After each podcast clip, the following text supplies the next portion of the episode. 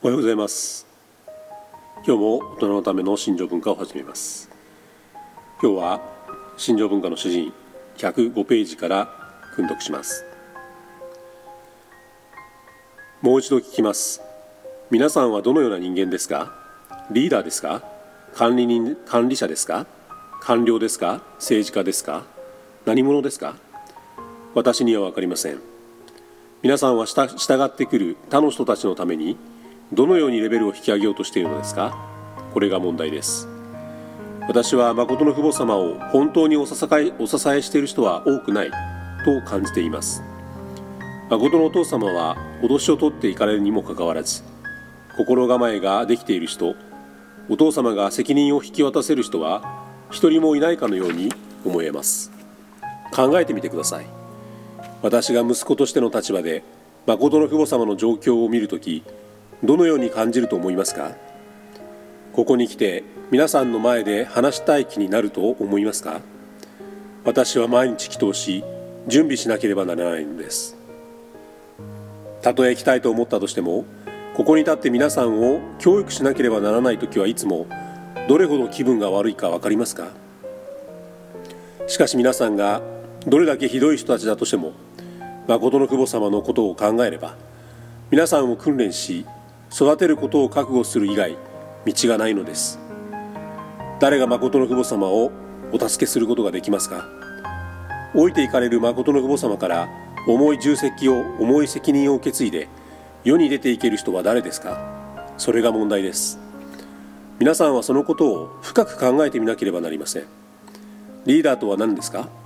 卓越したものを目指し努力し従ってくる他の人たちのために常にレベルを上げ続けたいと願う人とは願う人というのはどのような人ですか？深く考えてみてください。私は皆さんが正しい結論に至ることができるように正しい道筋に導いていきます。ではリーダーであるとはどういうことなのでしょうか？どうしてリーダーは卓越性を目指し努力する人でなければならないのでしょうか？レベルを上げたいと願う人は誰でしょうか？レベルを上げ卓越性を目指して努力しよう。管理能力や経営能力などその他の能力は全て学んで身につけることができます。しかしリーダーシップは自分の内面から自然に現れてくるものです。学んで身につけられるようなものではありません。自分の内面深くに見出さなければならないものなのです。例えて言えば信仰のようなものです。信仰はただ与えられるものですか？それとも自分で見出さなければならないものですか？皆さんには2世の子女がいますか？子供はいるのですか？その子供たちに誠の父母様に対する皆さんの信仰や確信を伝えられると保証できますか？彼らが祝福子女であったとしても信仰は自分で見出さなければならないのです。考えてみてください。この修練会はリーダーのレベルを上げるための修練会です。誰かのレベルを上げ新しいレベルの内容を達成させるためにはその人を絶えず押し出していくでしょう。そうであればこの修練会には難しいことがたくさんあるべきだと思いませんか？私は少年時代にたくさんのスポーツをしましたが最も良いコーチというのは大抵面倒見の良くない人でした。面倒見の良いコーチでは試合に勝てるはずがありません。面倒見の良いコーチは決して選手の長所を引き出すことができないのです。皆さんの中でスポーツをしていた人は何人いますか？手を挙げてください。わかりました。スポーツをしていた人はよくわかるでしょう。最高のコーチは大抵選手が持つ自分ではわからない潜在能力に気づいているので常に選手を押し出すのです。ですから彼らは選手がどんどん向上するようにある程度叱ったりプッシュしたりするのです。そうしたらどうなるか分かりますか？長い期間繰り返し練習し続けてでも失敗し続けるような感じがするかもしれません。しかし本人がそれに気づこうが気づくまいが選手は確かに変わってきているのです。そして試合の時に突然変化が現れるのです。それはほとんど瞬間のうちに訪れ衝撃を与えるような感じです。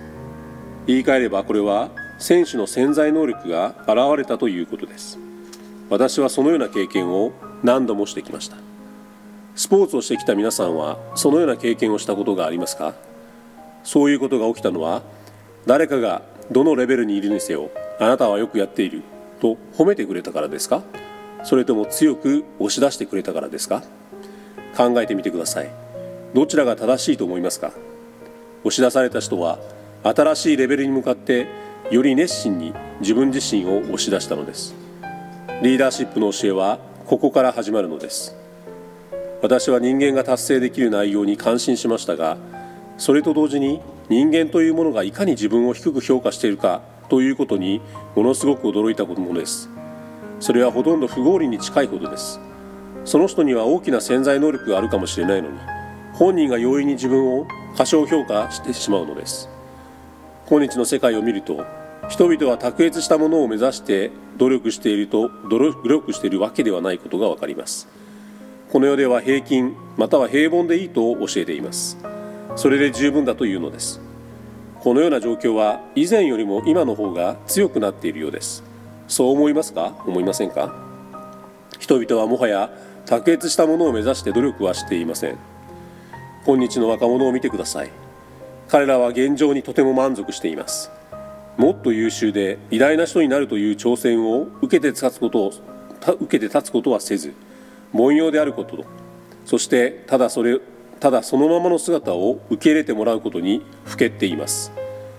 神様から与えられた能力を無駄にし神様から与えられた責任をなおざりにしていくことにお構いなく嫌だ。私をあるがままに受け入れてくれというのです。この頃の新しい原理はただ私の凡庸さを受け受け入れてくれというものなのです。これがアメリカの現状ではないでしょうか。近頃の若者を見てください。アメリカだけの話ですか。日本や韓国の若者を見てください。今回私が日本に行った時黄色い髪の若者たちを見ました。これはどういうことですか。彼らはアイデンティティクライシス自己の貴族意識の危機に陥っているのです。黄色い髪をした黄色い顔がどれだけ変なものか分かりますか？黄色一色のような感じです。区別がつきません。神様がアジア人に黒い髪を与えた理由の一つは際立った対象を作るためなのです。アジア人の顔立ちは将来少し平坦なので全部を引き立たせるためには背景を黒くすることが必要なのです。とにかく私が言いたいのはそのような若者の実情についてです。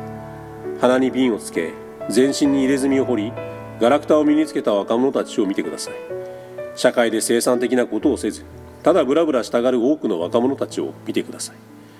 また今の大衆文化や若者たちが映画メディアおよびそうしたものの価値観から学んでいるものを見てください。この頃のヒーローというのはもはや善のために戦い名誉や尊厳といった偉大な理想に従って生きようとするジョン・ウェイン的な人物ではありません。最近のヒーローはどんな人たちですか？社会的落ちこぼれです。ただ自分をあるがままに受け入れてもらもらいたがる人たちなのです。それでは若者たちへメッセージとなるものは何でしょうか？彼らにどんな夢を与えることができるでしょうか？彼らは何を待望すべきなのでしょうか？何に従って生きるべきなのでしょうか？何を目指すべきなのでしょうか。2世について考えてみてください。彼らもこの世の子供たちと同じですか。それとも違いますか。正直に言ってください。同じです。全く変わらないのです。本日は以上までとなります。